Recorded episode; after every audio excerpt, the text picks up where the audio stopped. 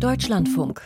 Informationen am Abend. Die Bundesregierung gibt an, in diesem Jahr nun doch nach Jahren der nicht erfüllten Versprechen das Äquivalent von zwei Prozent der deutschen Wirtschaftsleistung für die Bundeswehr auszugeben.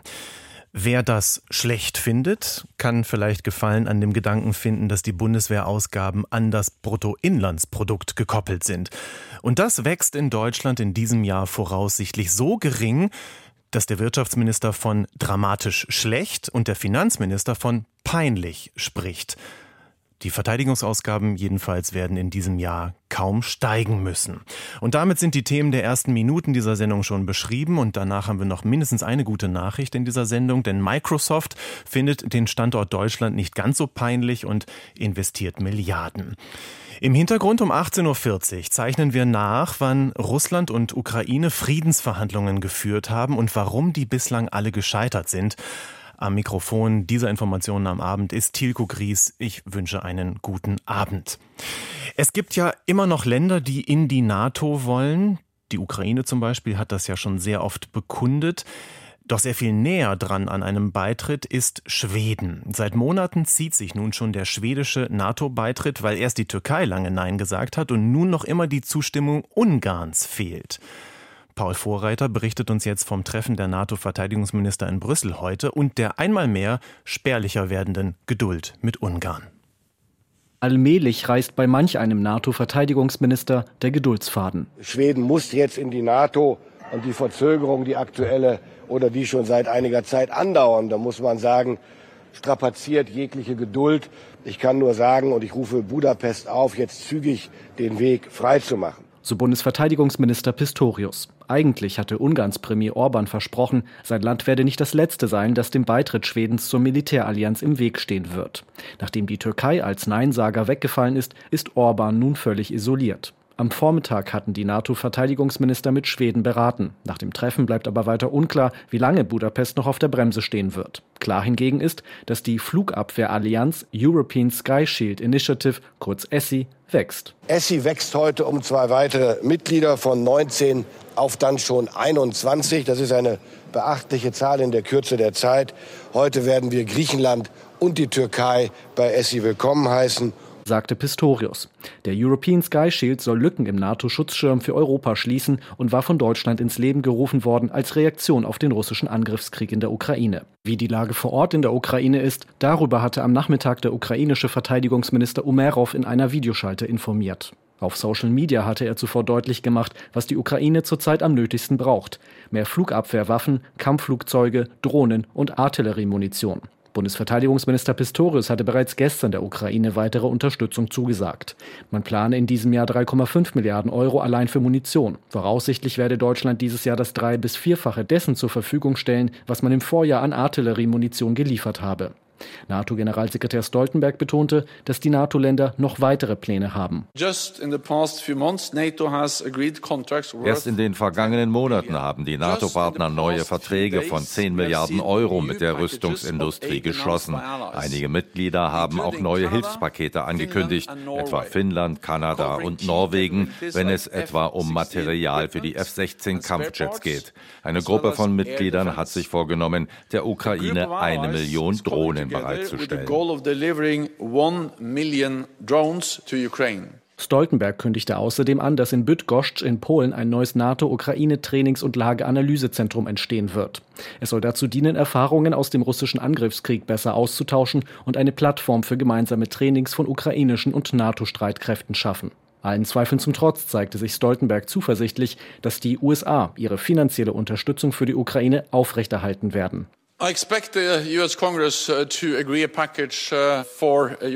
ich erwarte, dass der US-Kongress das Hilfspaket für die Ukraine beschließen wird, denn es gibt eine große Mehrheit im Kongress, die dafür ist, die Ukraine zu unterstützen.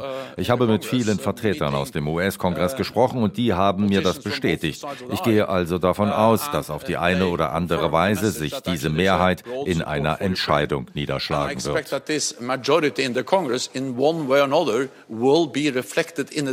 Bundesverteidigungsminister Pistorius kündigte an, das Thema der Ukraine-Hilfsgelder auch am Rande der Münchner Sicherheitskonferenz mit US-Abgeordneten zu besprechen. Selten hat ein Wahlkampfauftritt eines noch gar nicht offiziell gekürten Kandidaten so viele Wellen geschlagen, so viel Resonanz bekommen. Doch bei Donald Trump ist es eben anders, weil ja schon vor acht Jahren so viele Meinungsdeuter daneben lagen, als sie meinten, der würde sicher nicht US-Präsident. Wenn also Trump der NATO und ihrem Beistandsprinzip die Füße wegtritt, dann hat Deutschland eine Debatte, an der auch Politiker teilnehmen, die anders als Trump in Kiew selbst erleben oder erlebt haben, wie das ist, bei Luftalarm Schutz zu suchen. Frank Kapellan. Katrin Göring-Eckardt will sich selbst ein Bild machen. Die Grünen-Politikerin ist gerade in Kiew, steht noch unter dem Eindruck eines Luftalarms, als sie am Morgen mit dem Deutschlandfunk spricht. Wir haben heute Morgen dann zwei Stunden im Keller gesessen und das ist natürlich sehr unangenehm und wirkt auch bedrohlich, aber gleichzeitig stellt man sich vor, das ist genau das, was die ukrainische Zivilbevölkerung tagtäglich erlebt. Mit großer Sorge schauen die Menschen in die USA, erzählt die Bundestagsvizepräsidentin. Wenn die Amerikaner ihre Ukraine-Hilfen zurückfahren, befürchten die Militärs das Schlimmste. Munition ist knapp, schon jetzt überlegen sich die Verantwortlichen genau, was sie verschießen können. Morgen wird der Bundeskanzler in Berlin Präsident Zelensky empfangen. Kann Europa, kann Deutschland im schlimmsten Fall eine Lücke schließen, die die Amerikaner hinterlassen? Darum wird es gehen. Olaf Scholz sucht nach Verbündeten, die bereit sind, ihre Anstrengungen zu erhöhen und der Sozialdemokrat steht im Wort. Wir liefern, was wir können, hat er versprochen. Für Katrin Göring-Eckardt bedeutet das auch, dass Scholz sein Nein zu Marschflugkörpern aufgeben muss. Wir liefern, was wir können, heißt, Taurus zu liefern wir müssen uns gleichzeitig Gedanken machen, was es bedeutet, wenn eben nicht mehr genug Munition geliefert werden kann und anderes. Das bedeutet auch für uns, wir müssen Geld bereitstellen. Das heißt, entweder, dass wir die Schuldenbremse lösen oder dass wir ein Sondervermögen einführen. Aber wir können nicht einfach zuschauen und zuwarten. Das ist gefährlich am Ende auch für uns. Es geht ums Geld. Es geht um Milliarden. Dank des Sondervermögens hat Deutschland das 2-Prozent-Ziel so gerade eben erreicht. Aber angesichts der russischen Bedrohung wird es nicht reichen. Waffensysteme, die an die Ukraine abgegeben werden, müssen ersetzt werden. Darauf verweist auch der Chef des Reservistenverbandes, Patrick Sensburg, in der ARD. Also eindeutig ist, dass wir langfristig ausreichend Geld brauchen, dass es nicht ausreicht, einmal einen Topf bereitzustellen. Wir werden jetzt in den nächsten Jahren auch sehr komplexe Waffensysteme anschaffen. Kampfjets, äh, Fregatten, all das wird kommen. Das bedarf aber dann für den Unterhalt weiterer Mittel, um diese komplexen Systeme auch kriegstüchtig zu halten. Wie viel Geld für Verteidigung bereitgestellt werden muss, das hängt aber auch von den Amerikanern ab. Die Drohungen des wahrscheinlichen Republikaners republikanischen Präsidentschaftskandidaten Donald Trump haben die NATO aufgeschreckt. Die Verteidigungsminister sehen sich einer Diskussion gegenüber, ob Europa einen eigenen nuklearen Schutzschirm aufbauen muss. Boris Pistorius, der deutsche Ressortchef von der SPD, versucht, die Debatte abzuwürgen. Es geht um ein komplexes System eines, einer nuklearen Abschreckung mit taktischen und anderen Atomwaffen. Darüber diskutiert man nicht mal ebenso auf Zuruf aufgrund einer Äußerung im amerikanischen Präsidentschaftswahlkampf. Es gibt jetzt keinen Grund, über den nuklearen Schutzschirm äh, zu diskutieren. Doch genau das wird getan. Auch die morgen beginnende Sicherheitskonferenz in München wird überlagert von den Drohungen des Donald Trump. Russlands Präsident Putin könne mit säumigen Zahlern in Europa machen, was er wolle. Dieses Poltern hinterlässt Wirkung unter den NATO-Partnern.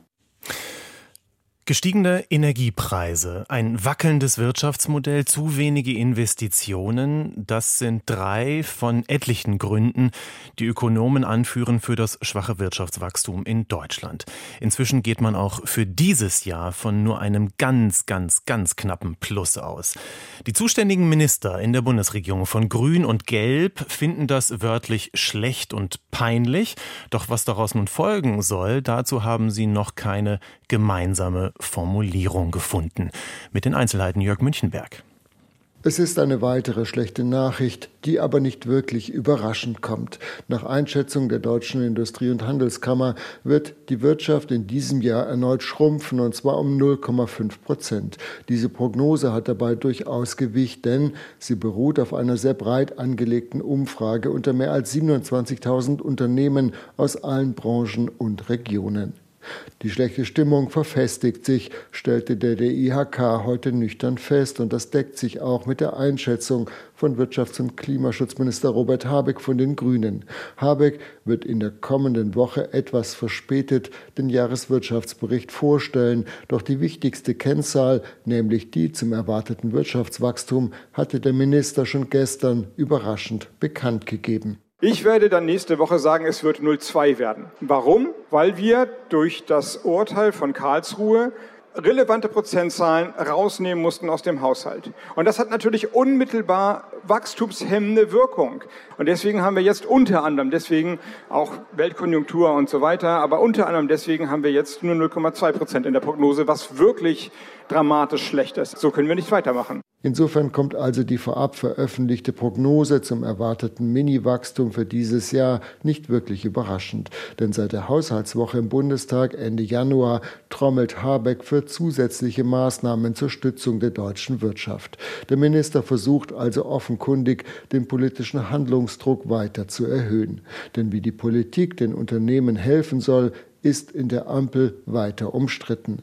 Lediglich in der Analyse besteht weitgehend Einigkeit. Das bekräftigte gestern Abend noch einmal Finanzminister Christian Lindner von der FDP bei seinem Auftritt zum politischen Aschermittwoch in Brandenburg. Für mich ist es unvorstellbar, dass aus der Analyse von Habeck und mir, dass unser Land wirtschaftlich zurückfällt, dass daraus nichts folgt. Es ist genau das, was unser Land jetzt und in den nächsten Jahren braucht, nämlich eine Wirtschaftswende, weil der Rückenwind der Agenda 2010 verbraucht ist. Doch Lindner setzt vor allem auf den Bürokratieabbau, weshalb die FDP auch das EU-Lieferkettengesetz ablehnt. Daneben hat sich der Finanzminister für Steuersenkungen ausgesprochen, etwa für die Abschaffung des Solidaritätszuschlags für Kapitalgesellschaften. Habeck wiederum will Investitionen steuerlich subventionieren. Das bekräftigte der Wirtschaftsminister heute Morgen noch einmal im Sender Welt TV. Ich fände es richtig, Impulse zu setzen, steuerpolitische Impulse, also Steuersenkungen für Investitionen. Aber Steuersenkungen oder Fehlendes Geld heißt eben, das Loch im Haushalt wird größer. Diese Frage muss also beantwortet werden und das Loch zum Haushalt 25 ist ganz schön groß. Also ich will jetzt nicht die Rolle des Finanzministers einnehmen, aber das muss eben auch beantwortet werden und diese Antwort steht noch aus. Doch von einem neuen schuldenfinanzierten Sondervermögen wie von Habeck ins Spiel gebracht, will der Finanzminister nichts wissen, während wiederum der Kanzler auf das Wachstumschancengesetz verwiesen hat, das allerdings nach der Überarbeitung im Vermittlungsausschuss von Bundestag Bundestag und Bundesrat mit gut 3,2 Milliarden Euro Entlastung vermutlich deutlich kleiner ausfallen dürfte als ursprünglich geplant. Und so sucht die Ampel vorerst weiter nach dem richtigen und auch finanzierbaren Mix zur Unterstützung der deutschen Wirtschaft, die laut DIHK auch in diesem Jahr erneut in die Rezession abrutschen könnte. Wenn der Staat mitfördert, dann lassen sich nach wie vor internationale Investoren anlocken. Dieser Eindruck entstand bei den bislang letzten großen Investitionen, wie zum Beispiel von Intel in Magdeburg. Und nun gehört auch der US-Softwarekonzern Microsoft zu denen, die in Deutschland viel ausgeben wollen, viel Geld ausgeben wollen, in diesem Fall mehr als drei Milliarden Euro. Wofür genau, das schildert uns jetzt Torben Ostermann. Es war ein Termin ganz nach dem Geschmack von Olaf Scholz. Kein langes Gerede, nur eine kurze Begrüßung durch Microsoft-Präsident Brad Smith. Guten Tag and uh, it's a true honor for all of us to have Chancellor Scholz here today. Seit Tagen war klar, dass Microsoft eine größere Entscheidung bekannt geben will. Und so spannte der Gast aus den USA die Zuhörenden nicht lange auf die Folter. We're announcing today that Microsoft is investing 3.2 billion euros in two years, 2024 and 2025. 3,2 Milliarden Euro will Microsoft in den kommenden zwei Jahren hierzulande investieren. Vor allem für Projekte, die mit künstlicher Intelligenz zu tun haben. Darüber hinaus aber auch in Anlagen, die gigantische Mengen Daten speichern können und nicht zuletzt auch in die Ausbildung von Fachkräften. In der Tat ein guter Morgen für unser Land, sagt der Kanzler. Rund zehn Minuten steht er auf der Bühne der Microsoft Dependance in Berlin Mitte, spricht über den Wirtschaftsstandort Deutschland und die Investitionen anderer Firmen. Die vielen Milliarden Euro von Chiphersteller Intel in den Standort Magdeburg zum Beispiel. Wir sind auch ein Land, das eben mit der ganzen Welt Handel treibt, das überall investiert, aber eben auch Investitionen in das eigene Land einlegt. Beides gehört zusammen. Der Bundeskanzler versucht Selbstbewusstsein zu verbreiten, allen schwächelnden Wirtschaftsdaten zum Trotz. Aus seiner Sicht entsteht in Deutschland gerade etwas Neues. Auch der Microsoft-Präsident lobt die Bundesrepublik als führend im Technologiesektor. Außerdem schreitet Deutschland beim Ausbau erneuerbarer Energien voran. Für Brad Smith ein eindeutiger Standortvorteil. Our commitment is to invest in bringing onto the grid Mithilfe von Solaranlagen will Microsoft also eigenen Strom für die energieintensiven Rechencenter erzeugen. Der Microsoft-Präsident machte deutlich, wie wichtig der Standort Deutschland ihm ist. Seit etwa 40 Jahren ist der US-Riese hierzulande aktiv und beschäftigt rund 3000 Mitarbeiterinnen und Mitarbeiter. Die 3,2 Milliarden Euro, die nun nach Deutschland fließen, sind die höchste Einzelinvestition, die der Konzern jemals getätigt hat. Scholz nannte diesen Schritt einen Vertrauensbeweis, bedankte sich bei dem Gast aus Amerika und verschwand zum nächsten Termin. Berichten wir jetzt über den Nahen Osten. Mehr als 100 Israelis sollen sich noch in den Händen der Hamas-Terroristen befinden. Auf der Suche nach drei Geiseln hat das israelische Militär ein Krankenhaus im Gazastreifen gestürmt. Um welches es sich handelt, beschreibt Julio Segador. Israelische Soldaten stürmten das Nasser Krankenhaus in Khan Yunis. Es ist eines der letzten noch funktionierenden Krankenhäuser in dem Küstenstreifen. Nach Angaben von Israels Militärsprecher Hagari gibt es glaubwürdige Informationen von ehemaligen Geiseln, aber auch von den Geheimdiensten, dass die Hamas in der Klinik Geiseln gefangen gehalten habe. Ebenso vermutet das israelische Militär Hamas-Kämpfer in dem Komplex. Wie das israelische Militär erklärte, habe es den Direktor des Nasser Krankenhauses kontaktiert und die sofortige Einstellung aller Kampfhandlungen der Hamas aus dem Krankenhaus sowie die sofortige Auslieferung aller Hamas-Kämpfer gefordert. Auch sei ein sicherer Korridor für Flüchtlinge eingerichtet worden, damit diese das Krankenhaus verlassen könnten.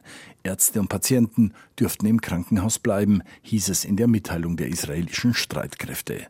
Ein Sprecher des von der Hamas geführten Gesundheitsministeriums in Gaza erklärte hingegen, Soldaten hätten eine Mauer gesprengt und den medizinischen Komplex in eine Militärbasis verwandelt. Dabei sollen, so heißt es, die Zelte von Flüchtlingen angegriffen und auch Massengräber zerstört worden sein. Hintergrund ist, dass die israelische Armee dort auch die Leichen von Geiseln vermutet. Julio Segador aus Tel Aviv und jetzt noch einmal zurück nach Deutschland. Traktoren, Misthaufen und Gebrüll. Mit sehr viel Krach und bedrohlichem Verhalten haben es wütende Menschen hinbekommen, dass die Grünen-Spitze gestern eine Veranstaltung absagen musste und wenig später die Polizei die Grünen Co-Vorsitzende Ricarda Lang erneut schützen musste. So etwas ist in Deutschland eher unüblich, weshalb das Land noch eine Diskussion bekommen hat und voran die Frage, was darf Protest und was nicht. Johannes Kuhn. Die Grünen zeigen sich besorgt über die wachsenden Anfeindungen gegen ihre Partei. Es war ein einschneidendes Erlebnis gestern, sagt die Grünen Landesvorsitzende Lena Schwelling im SWR zu den Ausschreitungen vor der Stadthalle in Biberach. Den Menschen vor der Halle, denen ging es nicht um den Dialog. Die wollten unsere Veranstaltungen stören, verhindern, sind gewalttätig geworden. Polizisten sind verletzt worden, es wurden Feuer gelegt, Sachbeschädigung. Und das überschreitet einfach eine Grenze. Und da müssen wir klare Kante zeigen, alle gemeinsam. Die Grünen hatten ihren politischen Aschermittwoch aus Sicherheitsgründen absagen müssen. Am Abend dann behinderte im schwäbischen Schorndorf eine Protestgruppe die grünen Co-Vorsitzende Ricarda Lang bei der Abreise von einer Veranstaltung. Da wissen anscheinend ein paar nicht mehr zu unterscheiden, was ist zulässige Meinungsäußerung, was ist zulässiger Protest und wo geht es tatsächlich zu weit. Analysiert die Tutzinger Politikwissenschaftlerin Ursula Münch im Deutschlandfunk. Das ist tatsächlich eine Form der Radikalisierung, die ich jetzt nicht der Mehrheit der Protestierenden bei den Landwirten zuschreibe, aber da ist eine kleine kleine Minderheit, eine Radikale, die sich da offensichtlich anheizen und aufpeitschen lässt. Angst sei keine Option, so der grünen Co-Vorsitzende Omid Nuripur zur deutschen Presseagentur. Man werde sich nicht einschüchtern lassen. Zugleich betonen auch die Grünen, die Randalierer stünden nicht für die Bauern als Ganzes. Sie schadeten deren Anliegen sogar, so die Bundestagsvizepräsidentin Katrin Göring-Eckardt am Morgen im Deutschlandfunk. Das hilft weder den Interessen der Bäuerinnen und Bauern, der Landwirtschaft, der Zukunft der Landwirtschaft. Das hilft einfach überhaupt niemandem. Biberachs parteiloser Oberbürgermeister Norbert Zeidler berichtet von einer feindseligen und aggressiven Stimmung vor der Stadthalle. Wer genau daran randaliert habe, wisse er nicht, so Zeidler in der Deutschlandfunksendung Deutschland heute. Ich bin jetzt elf Jahre Oberbürgermeister meiner Stadt. Ich kenne nicht jeden Bürger, aber ich glaube, behaupten zu dürfen, dass es nicht die Mehrzahl derjenigen war, die gestern vor der Stadthalle waren, woraus sich diese einzelnen Gruppen rekrutiert haben, ob das zum Teil wirklich militante Bauern waren, ob da irgendwelche andere Gruppierungen ebenfalls mitgemischt haben, das bin ich jetzt gerade überfordert. Laut der grünen Landesvorsitzenden Schwelling gebe es Hinweise, dass der Messenger-Dienst Telegram bei der Mobilisierung eine Rolle gespielt habe. Und Biberachs Oberbürgermeister Zeidler sagt, es waren relativ eindeutige Plakate da, die den Politikern an den Kragen gehen wollten und so weiter. Da war schon auch, meiner Meinung nach, schon auch deutlich rechtes Potenzial am Start. Die Grünen eigneten sich in unsicheren Zeiten als Feindbild, so Schwelling, weil man als Partei etwas verändern wollte. Ähnlich formuliert es die grüne Umweltministerin Steffi Lemke bei NTV. Deutschland sehe sich derzeit immerhin zahlreichen Krisen ausgesetzt. Und deshalb ist es schwierig für Politik in diesen Zeiten zu agieren. Und wenn eine Partei wie die Grünen in solchen Zeiten dennoch immer wieder darauf hinweist, dass wir Veränderungen brauchen, dass wir uns vorbereiten müssen auf das, was noch vor uns liegt, dann steht man sicherlich besonders im Fokus. Politische Auseinandersetzung ja, aber zivilisiert. Diese Botschaft richtete Lemke auch an Bayerns Ministerpräsidenten Markus Söder. Söder hatte die Dessauerin Lemke in seiner Aschermittwochsrede mit der DDR-Volksbildungsministerin Margot Honecker verglichen. Dies sei eines Ministerpräsidenten unwürdig, so die grünen Politikerin. Der Bundesverkehrsminister Volker Wissing von der FDP hat einen hohen Mitarbeiter in seinem Verkehrsministerium entlassen wegen des Verdachts der Vetternwirtschaft. Dieser Fall hat eine Vorgeschichte, für deren Schilderung Nadine Lindner jetzt einige Zeit zurückgeht. Die Entlassung im Verkehrsministerium kam überraschend. Schon länger gab es Vorwürfe wegen möglicher Vetternwirtschaft bei der Vergabe von Fördermitteln. Heute zog der liberale Verkehrsminister Volker Wissing die Reißleine und entließ Klaus Bonhoff, zuletzt Leiter der Grundsatzabteilung. Ein weiterer Referatsleiter wurde innerhalb des Hauses versetzt. Die fraglichen Vorgänge zur Fördermittelvergabe stammen aus dem Jahr 2021, also noch unter Amtsvorgänger Andreas Scheuer von der CSU. Wissing hatte Bonhoff an wichtiger Stelle aber weiter beschäftigt. Es sei klar, dass er bei der Fördermittelvergabe nicht mit der nötigen Sorgfalt agiert habe, so Staatssekretär Stefan Schnorr zur Begründung der Entlassung. Das betrifft ebenfalls im Zeitraum 2021 die Existenz und Häufigkeit von persönlichen Kontakten mit Antragstellern während laufender Bewilligungsverfahren. Konkret geht es um die Vergabe von staatlichen Fördergeldern für Brennstoffzellentechnologie und Wasserstoffprojekte. Bonhoff soll geholfen haben, Geld für enge Vertraute zu bewilligen. 1,5 Millionen Euro Steuergelder, von denen Lobbyisten profitiert haben sollen, mit denen er im Urlaub war, Duzfreundschaften pflegte, wie aus Mails hervorgeht. Er soll zudem Förderanfragen an Untergebene weitergeleitet haben. Das Handelsblatt hatte im vergangenen Jahr zuerst berichtet. Das Verkehrsministerium untersuchte daraufhin hausintern. Ende 2023 kam jedoch grünes Licht. Der Verdacht auf Vetternwirtschaft hatte sich nicht erhärtet. Der Abteilungsleiter galt als entlastet. Vor wenigen Tagen allerdings hatte der Spiegel auf Grundlage neuer Dokumente die Recherchen fortgesetzt. Damit bekam der Fall eine brisante Wendung, denn nach dem Bericht sei klar gewesen, dass eben nicht alle notwendigen Dokumente an die Innenrevision weitergeleitet wurden, so Verkehrsstaatssekretär Schnorr. Minister Wissing fühle sich getäuscht. Dass angesichts eben jener Erkenntnisse das nötige Vertrauensverhältnis des Ministers zu diesem Abteilungsleiter nicht mehr fortbesteht. Die interne Untersuchung geht auch nach der Entlassung weiter. Nach den Zahlungen für das Mautdesaster in Millionenhöhe muss sich Wissing nun erneut mit den Altlasten seines Amtsvorgängers Andreas Scheuer befassen. Die Initiative Lobby Control, die die Vorgänge ebenfalls kritisch begleitet hatte, forderte bessere Compliance-Regeln, um Interessenskonflikte künftig zu vermeiden. Der Fall erinnert in Grundzügen an Patrick Reichen. Der Staatssekretär im Wirtschaftsministerium musste nach der Bewilligung von Förderbescheiden für Bekannte ebenfalls gehen. Ein Aufnahmelager und ein Abschiebezentrum sollen in Albanien entstehen für Migranten, die auf dem Mittelmeer aufgegriffen werden. Diese Menschen wollen in den seltensten Fällen nach Albanien, sondern eigentlich nach Italien. Etliche von ihnen sollen nun aber vom Meer direkt nach Albanien gebracht werden. Das regelt ein Vertrag mit Italien. Diesem Vertrag hat der italienische Senat nun zugestimmt. Einzelheiten von Jörg Seißelberg. Das Abkommen sei ein wichtiger Schritt im Kampf gegen die illegale Einwanderung in die Europäische Union, heißt es von Vertretern der Regierungskoalition in Rom nach der Entscheidung im Senat.